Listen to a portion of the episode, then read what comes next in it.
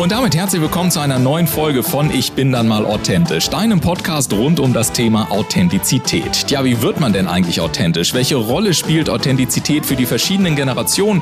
Wie gelingt es, eine stark authentische Marke aufzubauen? Und geht authentisch sein überhaupt noch in der heutigen Zeit von Fake-Fotos, High-Glossy Social-Media-Profilen und permanenter Sofortempörung? Ich bin ein Gastgeber Ulf Zinne und jetzt gehen wir wieder einer spannenden Frage rund um das Thema Authentizität auf den Grund. Los geht's! Herzlich willkommen im Podcast Ich bin immer authentisch und ich bin dein heutiger Host Dennis Sievers. Ich freue mich auf meinen heutigen Gast, denn sie sagt, dass sie serviceverliebt ist. In vielen Unternehmen höre ich persönlich, dass Service nur ein notwendiges Übel ist. Es kostet Zeit und Geld, aber genau das ändert mein Gast mit ihrem Beratungsunternehmen, denn sie schnürt für Unternehmen Servicekonzepte und Lösungen, die den Service sichtbar und erlebbar machen, sodass sich betriebswirtschaftlich alles messen lässt und sich deswegen ja auch feiern lassen kann. Sie selbst ist über 20 Jahre im Service zu Hause und wurde mit ihrem Team, ihrem Zeitgeist Beratungsmanufaktur GmbH mit dem Top Consultant Siegel 2021 ausgezeichnet. Damit zählt das Unternehmen zu den besten mittelständischen Beratungsunternehmen Deutschlands. Sie setzt nicht nur auf Strategiepapiere, sondern auf Partnerschaft mit Herz, Hand und Verstand. Freut euch also auf die servicereiche Sandra Gnot. Herzlich willkommen, Sandra.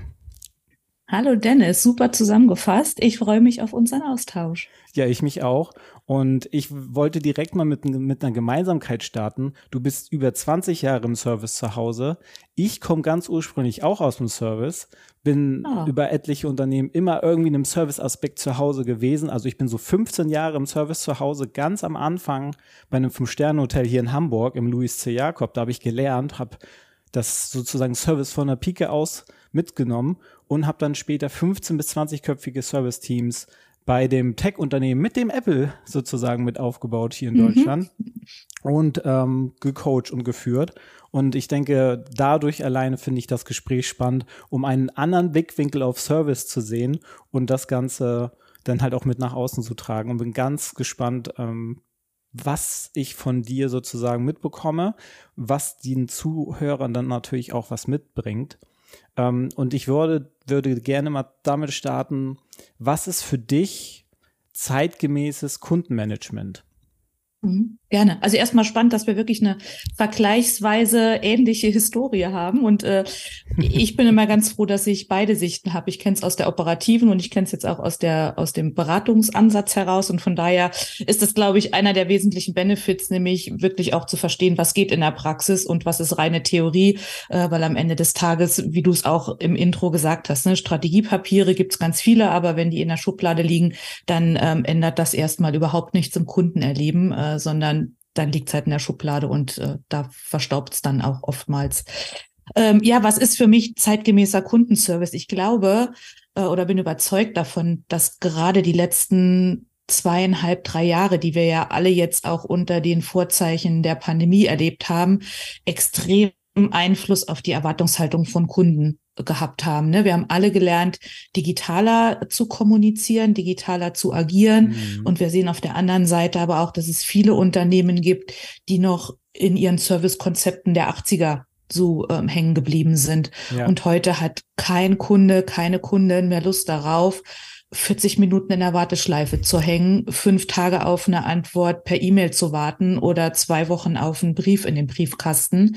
Ähm, ich finde, da sind Unternehmen gefordert, sich zu überlegen, was will ich mit meiner Marke präsentieren? Bin ich eher mal ein Low-Budget-Produkt oder bewege ich mich im Luxussegment?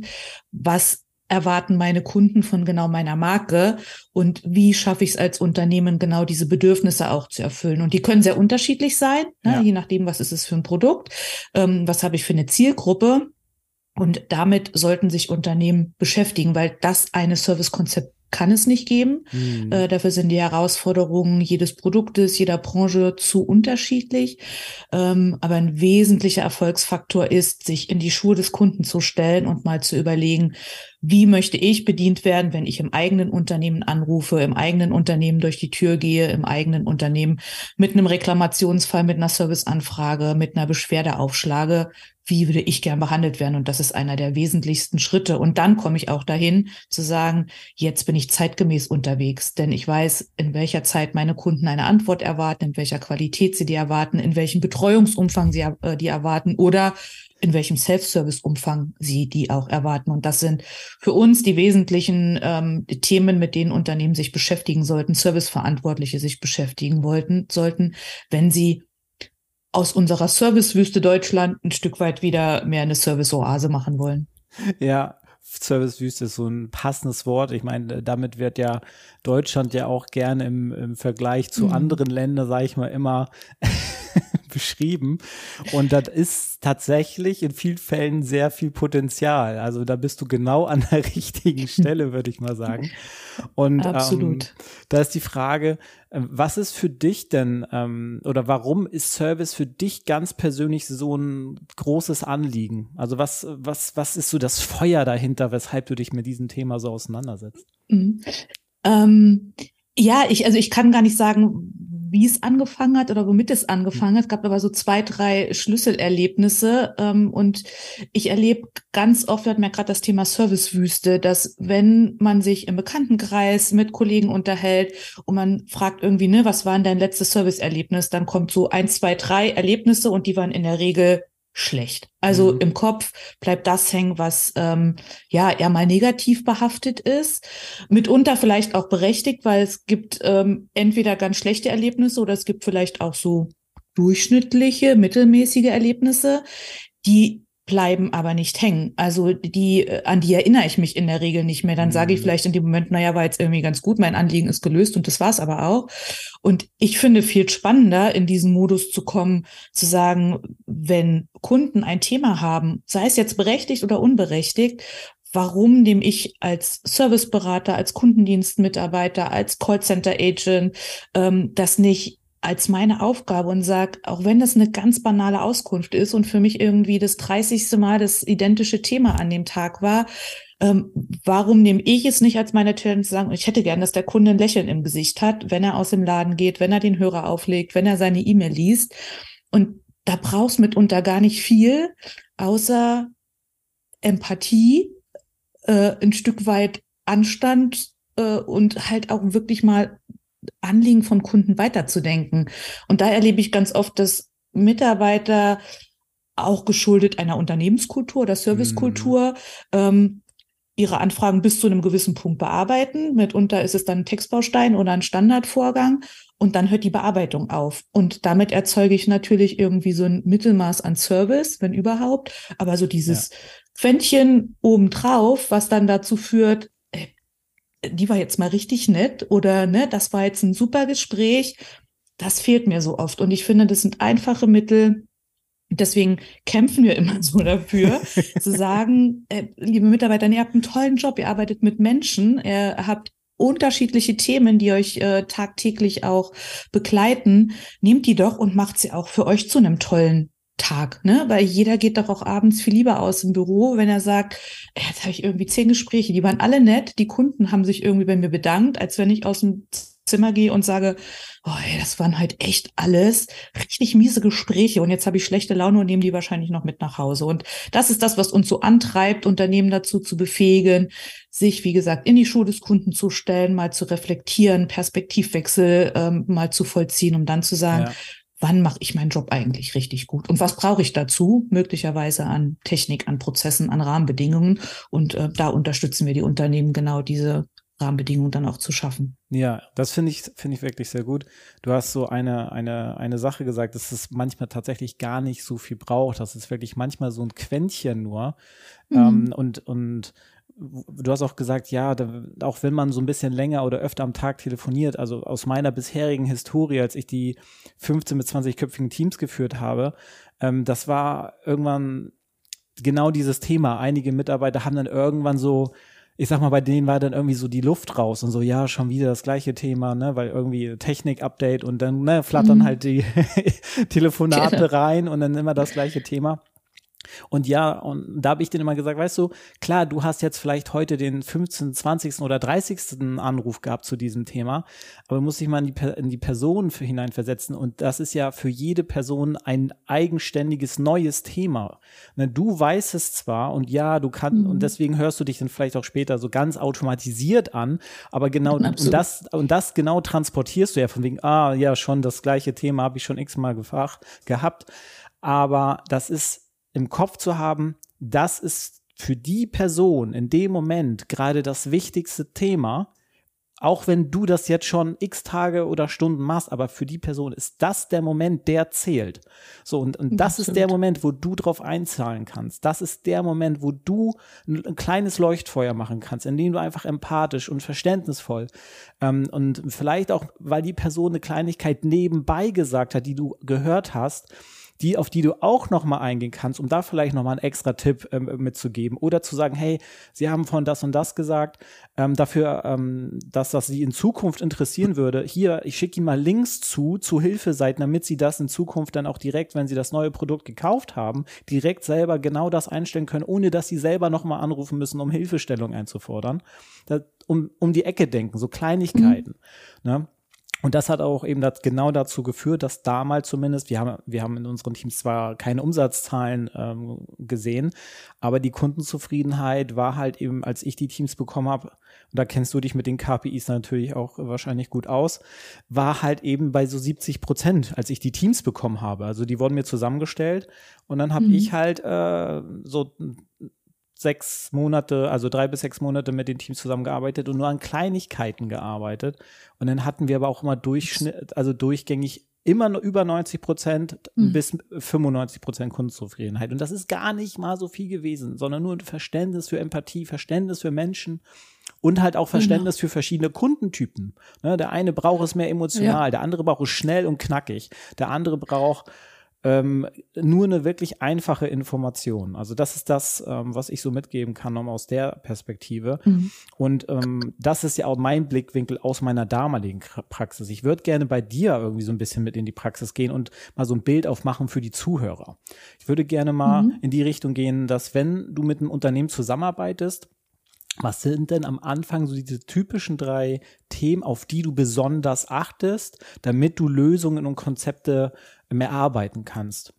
Also vielleicht mal so kurz ausgeht, wie gehen wir in Kundenprojekte? Ne? Ich finde mhm. ganz wichtig und das Erste, das ist, ähm, äh, kann man eigentlich auch gut auf jeden Mitarbeiter im Service übertragen, ist das Thema zuzuhören. Also was möchte das Unternehmen aus welchem Grund verändern? Ne? Ja. Also an irgendeiner Stelle gibt es ja eine Unzufriedenheit, sei es äh, im Rahmen der, äh, der Kosten. Also ne, hast du anfangs ja auch gesagt, oftmals wird ja gesagt, ne, Service kostet irgendwie Geld und Service kostet Zeit. Ähm, Gott sei Dank haben wir solche Themen relativ selten, sondern wir arbeiten oft mit Unternehmen zusammen, die verstanden haben, dass Service perspektivisch das wettbewerbsdifferenzierende Merkmal sein wird und auch bleiben wird, weil unsere Produkte immer vergleichbarer werden, unsere mhm. Services, die Kosten immer transparenter und vergleichbarer werden. Von daher ist für uns im ersten Schritt ganz wichtig zu verstehen, was ist die Herausforderung des Unternehmens und was möchte das Unternehmen tatsächlich erreichen? Wie soll es sich anfühlen? Welchen Zielzustand möchte man erreichen? Oftmals ist es dann ne, entweder die Qualität in Richtung Kunde zu verbessern oder Effizienz äh, äh, zu ähm, erzeugen, zu ähm, erhöhen das kann auch mal eine technische Rahmenbedingung sein. Ne? Also da ist ja mhm. unser Betätigungsfeld ähm, sehr weit, weil Service natürlich auch sehr umfassend und groß ist. Ähm, und dann arbeiten wir mit unseren Unternehmen, die wir betreuen dürfen, so zusammen, dass wir wirklich sagen, lasst uns beschreiben, was es werden soll. Was ist das Ergebnis, was wir gemeinsam produzieren, was wir gemeinsam erreichen wollen? Und lasst uns gemeinsam hingucken, ist das eher mal ein kleines Thema der Veränderung, wo man sagt, ne, das ist irgendwie so abzugrenzen, das ist in drei oder sechs Monaten realisierbar. Und dann gucken wir, was wären relevante Hebel oder Maßnahmen, die positiv genau auf dieses Zielbild einzahlen. Mhm. Oder wenn es eher mal ein größeres Veränderungsprojekt ist, wenn man eine Organisation komplett umbaut, wenn man neue Services dazu nimmt, wenn man neue Servicekanäle aufschalten möchte, ähm, dann sprechen wir mit den Unternehmen ganz klar darüber, was ist in welcher Reihenfolge sinnvoll und notwendig und was traut die Organisation sich auch in begrenzten Zeitabschnitten zu. Weil wir auch ganz oft erleben, dass Maßnahmenpakete geschnürt werden. Die sind so groß, dass sie entweder äh, den, das operative Tagesgeschäft aushebeln und am Ende der Kunde der Leidtragende ist oder die Themen so groß sind, dass die Mitarbeiter erstmal äh, nach hinten gehen und sagen, oh, das kann ich mir jetzt überhaupt gar nicht vorstellen, was wir jetzt damit erreichen wollen. Und das ist ein Projekt von zwei Jahren. Oh Gott, oh Gott, da kann ich erstmal gar nichts damit anfangen. Und wir versuchen es halt so zu paketieren, sage ich jetzt mal, dass das Team versteht, warum tun wir was, mit dem Team ganz transparent darüber sprechen, was wollen wir erreichen, ohne schon im Vorfeld festzulegen, wie erreichen wir das, weil da steckt ganz viel Wissen in der Organisation, ganz viel Wissen in den Teams und das ähm, versuchen wir in unseren Projekten auch zu nutzen und rauszu, ähm, rauszuziehen. Und dann vereinbaren wir uns, in welchem Modus arbeiten wir zusammen und wie gehen wir letztendlich in diesen, Veränderungspro äh, in diesen Veränderungsprozess. Aber der, das Wesentliche ist wirklich, es zu schaffen, ein gemeinsames Zielbild zu formulieren, zu sagen, was wollen wir gemeinsam erreichen, wie soll es sich anfühlen und das ist die Basis letztendlich auch, um in diesen Veränderungsprozess reinzugehen. Ich fand gerade ganz spannend, dass du gesagt hast, ähm, dass ihr die Teams die, äh, involviert. Also es ist nicht nur mit der Geschäftsführung so das ausarbeitet, sondern mit den Teams, die da mit drin sind und die am Ende natürlich auch diejenigen sind, die das raustragen, die ja den Service-Aspekt natürlich auch ganz klar vermitteln müssen. Und vor allem, du hast auch gesagt, dass es im Unternehmen fühlbar ist, dass sie sich wohlfühlen damit. Und ich glaube, das mhm. ist ein sehr wichtiger Punkt, ähm, dass ein Unternehmen auch dadurch, durch diesen besseren Service, durch diesen anders gedachten Service, der noch viel greifbarer ist, authentischer ist und ähm, damit ja auch viel mehr in Verbindung mit den Kunden steht. Ne? Es genau. geht ja am Ende des Tages ja immer um eine gute Verbindung, um Sicherheit, Vertrauen. Und ähm, ja, da steckt auch das Thema Identifikation mit drin. Ne? Deswegen mhm. ist es uns auch so wichtig, dass wir die Teams und die Mitarbeiter involvieren, weil es ist wesentlich einfacher, so eine Veränderung in einer Organisation voranzutreiben, wenn jeder versteht, warum wir das machen und jeder auch ein Stück weit mitgestalten kann. Weil du hast ja gerade gesagt, ne, die Mitarbeiter sind in der Regel die, die im operativen Tagesgeschäft dann mit dieser Veränderung auch klarkommen müssen. Mhm. Und die Mitarbeiter an der Schnittstelle zum Kunden kennen auch am allerbesten im Unternehmen die Bedürfnisse der Kunden, die täglichen Herausforderungen, die es gilt aufzulösen. Und warum soll man dieses Wissen und diese Motivation nicht nutzen, um genau dann entsprechend die Dinge auf den Weg zu bringen, die wirklich helfen Ursachen abzuschalten und ähm, eine Ist-Situation so zu optimieren, zu verbessern, dass es den Mitarbeitern Spaß macht, dem Unternehmen am Ende des Tages auch mehr Umsatz bringt, ne? weil jeder weiß, ist der Kunde zufrieden, steigt die, ähm, die Markentreue, steigt die Wiederkaufbereitschaft äh, und ähm, der Kunde am Ende des Tages erlebt natürlich auch, dass sich der Service deutlich verbessert und dann ist es eine Win-Win-Situation für alle Beteiligten mhm. und ähm, das funktioniert halt auch nur, wenn man dieses Zusammenspiel über alle Bereiche, über alle Hierarchien und über alle Ebenen dann auch ähm, entsprechend in so einem Veränderungsprozess berücksichtigt. Ja, finde ich, äh, finde ich klasse. Vor allem der Veränderungsprozess, den du gerade angedeutet hast. Ähm, ich kann mir gut vorstellen, dass bei solchen Veränderungen und natürlich werden bestmöglich alle Mitarbeiter mitgenommen. Aber es gibt doch sicherlich auch Momente und Situationen, wo Mitarbeiter mit diesen neuen Gedanken nicht so klarkommen und sich nicht mit verändern wollen.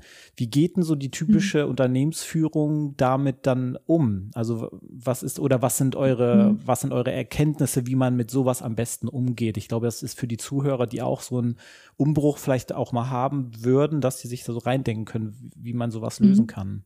Genau, gerne. Also natürlich ist der Umgang im Unternehmen sehr unterschiedlich. Ne? Du hast äh, ganz unterschiedliche Führungsstile in den Unternehmen. Ne? Mhm. Du hast mal die, die eher ein bisschen konservativer unterwegs sind. Du hast die Startups, die alle äh, ganz hip und agil ähm, dann entsprechend durch, durch den Tag gehen. Und wir haben gute Erfahrungen gemacht auch in größeren Workshops, die auch mal ein bisschen anders ausgestaltet sind, wo es nicht nur darum geht, Kärtchen zu schreiben und eine Pinnwand zu kleben, sondern wirklich in die Teams reinzuhören, in Gruppen von Mitarbeitern reinzuhören, mit einem spielerischen Ansatz, der, ähm, weiß nicht, ob du vielleicht schon mal was von Eigenland gehört hast. Also wir nutzen äh, die Workshop-Methode Eigenland, sind da zertifizierte äh, Berater und Eigenland hat so einen spielerischen Ansatz, der schafft ähm, mal so ein Stimmungsbild in einem Team oder einer Organisation in innerhalb kürzester Zeit zu mhm. erzeugen und dann zu sagen, guck mal, ne, also in verschiedenen Themen haben wir ganz verschiedene Einstellungen. Wir haben aber auch ganz viele Gemeinsamkeiten. Und in diesem Workshop arbeiten wir das raus, diskutieren genau diese Erkenntnisse, die wir haben. Und das in jedem Workshop den wir bisher gemacht haben und Führungskräfte dabei waren, war für die immer ein riesengroßer Aha-Moment dabei, weil natürlich sind die Führungskräfte oder die Geschäftsführung teilweise sehr weit weg von den operativen Teams. Sie haben auch eine andere Aufgabe. Es ist aber wichtig, dass verstanden wird, was passiert da in den Teams. Und wenn Mitarbeiter sich ernst genommen fühlen, gehört fühlen, dann ist es immer eine ganz andere Basis, um in so einen Veränderungsprozess zu gehen. Mhm. Und man wird auch nicht immer jeden mitnehmen können. Mhm. Ne? Es mhm. wird immer die geben, die sagen, äh, ich habe irgendwie innerlich gekündigt, ich äh, habe da ne, schon ganz viele Sachen mitgemacht und ja. es ändert sich sowieso nichts. Und dann hilft am Ende des Tages nur, den Beweis anzutreten, dass wenn man mit dem richtigen Vorgehen, mit einem strukturieren, strukturierten und ergebnisorientierten Vorgehen erste Verbesserungen erzielt, man auch die knackt, die irgendwie sagt, okay, ne, ich, ich, ich sehe, ich erlebe hier wirklich, dass sich was verändert. Ich konnte es mitgestalten, ich konnte mich einbringen und dann ist es eine ganz andere Bereitschaft in den Teams. Und die, die man auch dann nicht erreicht. Hm. Da muss man irgendwann sich auch die Gretchenfrage stellen. Ist das Unternehmen für den Mitarbeiter noch der richtige Arbeitgeber? Und umgekehrt, ne, ist der Mitarbeiter für das Unternehmen auch noch die richtige Person auf der richtigen ähm, Position? Auch da gibt's ja dann Möglichkeiten, drüber nachzudenken. Ne, wie kann ich vielleicht anders in, eine, in ein Organisationsmodell gehen oder wie finde ich andere Aufgaben, wo ich die Fähigkeiten und Skills des Mitarbeiters vielleicht nutzen kann, weil nichts ist schlimmer als ein frustrierten Mitarbeiter an der Schnittstelle zum Kunden zu haben, dann kann ich als Unternehmen fast einpacken, ne? weil jeder Service-Mitarbeiter ist Aushängeschild des ja. Unternehmens. Und wenn dort spürbar ist, dass die Mitarbeiter unzufrieden sind, dass die genervt sind, dass die schlechte Arbeitsbedingungen haben, dann ähm, wird das auch der Kunde merken und dann zahlt es am Ende des Tages auch wieder auf ähm, ja, Rückgang von Umsätzen etc. Mhm. pp. ein. Hast du ja eingangs auch gesagt, ne? die betriebswirtschaftliche Sicht muss natürlich immer betrachtet ja. werden. Ja, das ist äh, ein Thema mit dem, dass die Kunden das merken. Also ich habe tatsächlich, ich bin ja selber auch hier und da Kunde, wie ja jeder von uns, ne, aber tatsächlich, man spürt es ja. Also auch wenn jemand manchmal total freundlich redet, am Telefon. Mhm. Ne? Und aber man spürt irgendwie, als wäre, also wenn ich ein Telefon an der Leitung habe, als würde ich so Energieströme durchs Telefon von, also die, durch die Telefonleitung von einer anderen Person wahrnehmen. So als hätte ich so ein Gefühl auf einmal, was so in mich reinfließt und ich merke so, na, irgend, nee, die Person ist irgendwie gerade nicht bei mir, die ist irgendwie gerade ganz so anders oder unzufrieden, was auch immer. Und ich glaube, das ist, äh, ja. das sind dann auch wichtige Themen für Führungskräfte, ähm, dann auch zu schauen, okay, ähm, was ist denn mit den Mitarbeitern los? Also wo können wir vielleicht auch, wie du sagst, ähm, Themen finden, wo wir vielleicht auch individuell helfen können oder müssen, ähm, ne, weil manche Unternehmen sind ja eben so, dass die dann halt auch eben versuchen, mit den Mitarbeitern an gewissen Themen zu arbeiten und zu sagen, hey, was, was beschäftigt dich denn? Was, wieso, wieso geht's dir denn bei uns jetzt irgendwie gerade nicht so gut? Oder was ist gerade bei dir überhaupt los, weshalb du gerade nicht performst wie sonst? Oder, mhm. ne? Das sind ja auch wichtige Themen. Aber ja, das ist halt Absolut. halt spürbar und das ist, das merke ich halt auch immer selber und auch alle anderen. Also alle, jeder, der irgendwie so Gefühl für Stimmung hat, und das haben wir ja alle eigentlich so ziemlich, mal mehr, mal weniger. Ähm, das ist aber von Unternehmen und ist halt von den Mitarbeitern abhängig, ne? ganz stark, wie ich im Kontakt zu Absolut. dem stehe. Da kann ich nach außen eine super Webseite haben, die super toll aussieht, ne? flackernde Werbung hier und da. Wenn aber das Bild, was da transportiert wird, nicht durch die Mitarbeiter auch ausgestrahlt wird, ne? dann, dann bringt mir auch der hm. ganze Markenaufbau nach außen nichts. Genau. Ja. Ne, und ich finde, da ist das Stichwort immer äh, Servicekultur. Mhm. Und Servicekultur strahlt dann auch wieder, oder das ist es bedingt sich ja so ein Stück weit auch ähm, auf die Unternehmenskultur ab. Ja. Wenn ich ein sehr hierarchisch geführtes Unternehmen habe, ne, mhm. ne, was auch noch so ein bisschen den Führungsstil vielleicht aus äh, ne, den 70er, 80er Jahren hat, ja. ähm, dann habe ich irgendwann Mitarbeiter, die halt einfach nur exekutieren. Mhm. Und das ist das, was, also ne, wie du es auch gerade geschildert hast, das erlebe ich im Kundenkontakt auch, weil das merke ich. Oder habe ich eine Führungskultur, eine Unternehmenskultur, die eher mal auch auf Eigenverantwortung abstrahlt, die auf Weiterentwicklung abzielt abzielt, wo ich wirklich ein Leadership-Konzept habe, das dazu führt, ne, dass den Mitarbeitern auch ähm, gewissen Gestaltungsspielraum gebe. Also mhm. wir sind weit, weit weg davon, von irgendwelchen Gesprächsleitfäden zu reden. Das ist wie voll 80er, da hat keiner mehr Lust drauf. Ja. Genauso wie irgendwelche Bandansagen, die irgendwie knirschen und knarren und äh, ich nicht verstehe, was ich jetzt eigentlich machen soll. Und wenn ich es ne, schaffe im Unternehmen die Mitarbeiter im Service zu hören, denen auch mhm. eine Stimme zu geben, dann schaffe ich es halt auch wirklich meine Schnittstelle Unternehmen Richtung Kunde zu optimieren und so aufzusetzen, dass es allen Beteiligten Spaß macht. Und äh, also Kommunikation, Interaktion soll ja auch Spaß machen. Und ja. das finde ich ist immer ein ganz wesentlicher Erfolgsfaktor auch zu sagen, bezieht die Leute ein, die den ganzen Tag sich mit den Themen beschäftigen. Ja, also du hast das Thema Leitfaden, äh, Leitfäden angesprochen und da war ich auch nie wirklich ein Freund von. Ähm, und dann habe ich halt auch mit einem meiner damaligen Teams das ausprobiert. Ne? Wir haben dann eben keinen Leitfaden genommen, sondern wir haben Regeln abgesteckt, was innerhalb eines Service-Telefonats, wie man mit dem Thema umgeht oder wie man was vielleicht nochmal nachfragt, was sollte in der Reihenfolge vielleicht am besten hinterfragt werden, damit man schnellstmöglich die wichtigsten Informationen bekommt, damit ich dann natürlich auch helfen kann. Ne? Aber Perfekt. da keine perfekten Sätze irgendwie so, so und so und das muss ich sagen, sondern hey, Sei einfach freundlich, sei zuvorkommend, hinterfrage dieses und jenes, dann geh in die Lösung, hinterfrag das nochmal und, ne, und dann geht's in, in, in, in die Bewältigung des Problems. Ähm, und geh mit deiner Persönlichkeit raus. Also das ist ja auch, ne, wenn ich jemanden habe, dem ich merke, Absolut. der sitzt da einfach nur und wie du sagst, der abarbeitet, dann ist es genau das, ja, okay, der, toll. Aber wenn ich dann eine Persönlichkeit auf der anderen Seite habe, und das ist egal, ob die ruhiger ist oder für ich, wie ich gerade so ein bisschen extrovertierter, dann ist ja meine Persönlichkeit und damit docke ich an, so.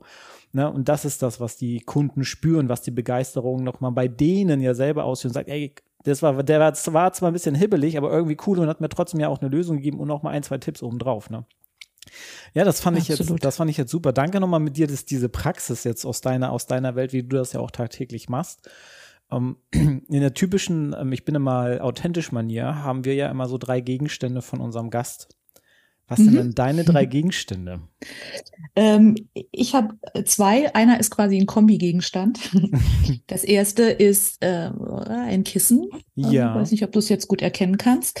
Ähm, mit der Skyline von äh, der Küste in Südfrankreich. Also wir sind riesengroße Südfrankreich-Fans mhm. und mindestens einmal im Jahr müssen wir da auch hin, weil das für uns ähm, wirklich immer eine extrem wertvolle Zeit ist, um runterzukommen, um mhm. einfach mal ja, ne, die Franzosen wissen zu leben, die Franzosen wissen zu genießen und äh, ein bisschen zu entschleunigen. Und das ist für, für uns immer eine Zeit, die echt gut ist, wo wir auch Zeit für Freunde haben, für Familie haben, die wir dann auch da treffen. Und ja. von daher ist das äh, der erste Gegenstand. Ja. Pass auf, den zweiten hole ich jetzt. Das ist, wie gesagt, ein, ein Kombi-Gegenstand. Es ist eine leer getrunkene Flasche Wein. Ja. ähm, zwei Sachen sind dabei ganz wichtig und es finden sich in unserem Haushalt auch an ganz vielen Stellen wieder. Zum einen ist es das Weingut. Äh, das Weingut Schneider aus der Pfalz ist ähm, unser Lieblingsweingut und einmal im Jahr sind wir auch dort, um eine Weinwanderung mitzumachen, weil wir cool. gerne auch äh, unterwegs sind und gerne Wein mögen.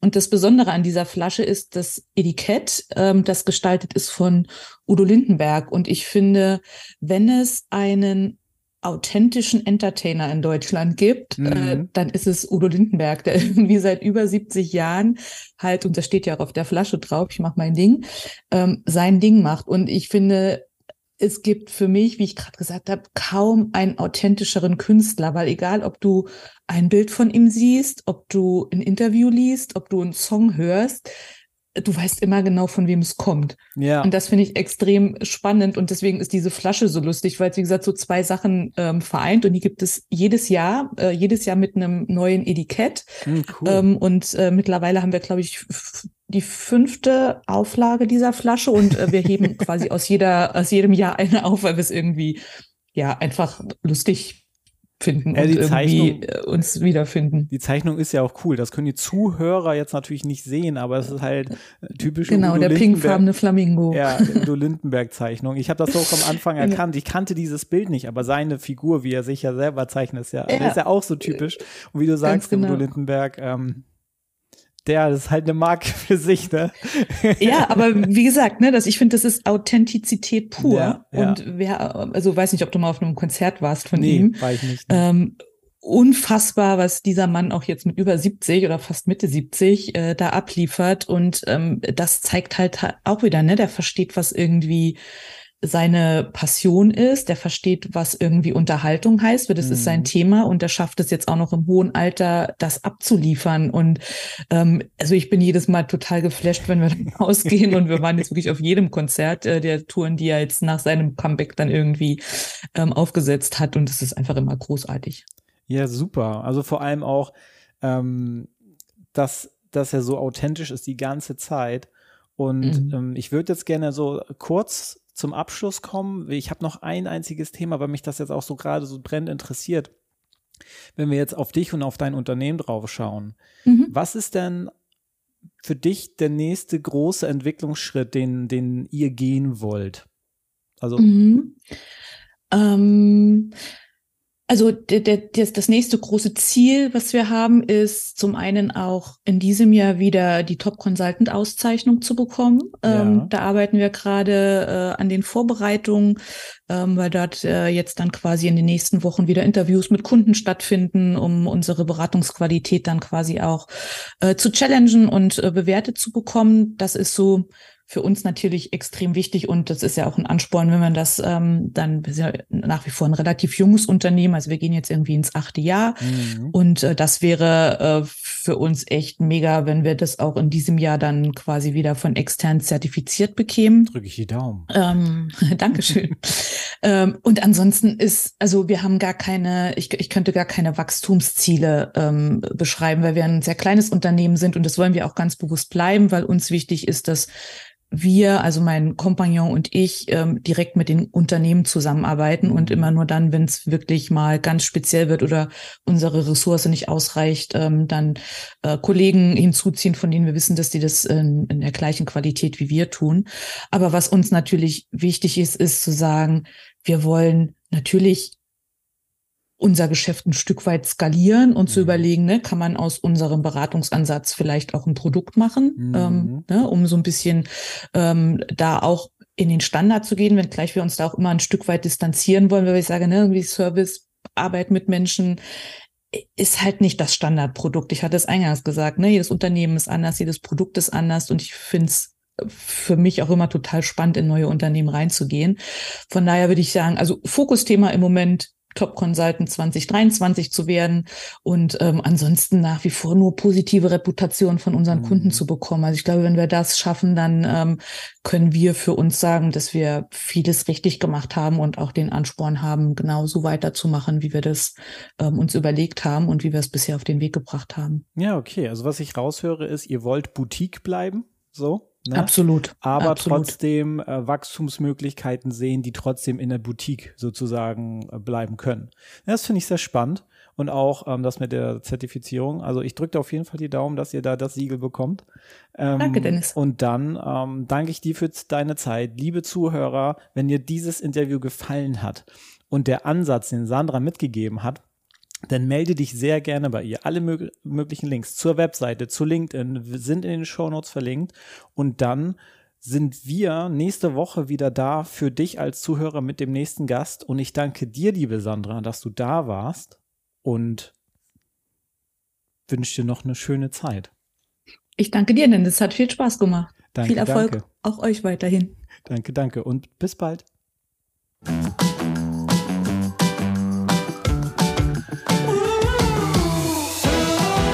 Und damit sage ich vielen Dank, dass du heute wieder mit dabei warst. Die spannende Frage ist natürlich, welchen Impuls hast du heute für dich entdeckt, um deinen eigenen authentischen Weg noch kraftvoller zu gehen? Lass es uns gerne durch einen kurzen Kommentar zu dieser Episode wissen oder sende uns eine E-Mail an podcast.ulfzinne.com. Und denke auch noch daran, wenn du regelmäßig die besten Tipps und Erkenntnisse meiner Gäste kostenlos erhalten möchtest, dann trage dich jetzt kostenlos auf www.ulfzinne.com slash podcast ein. Wir wir hören uns in 14 Tagen wieder. Bis dahin, mach es gut.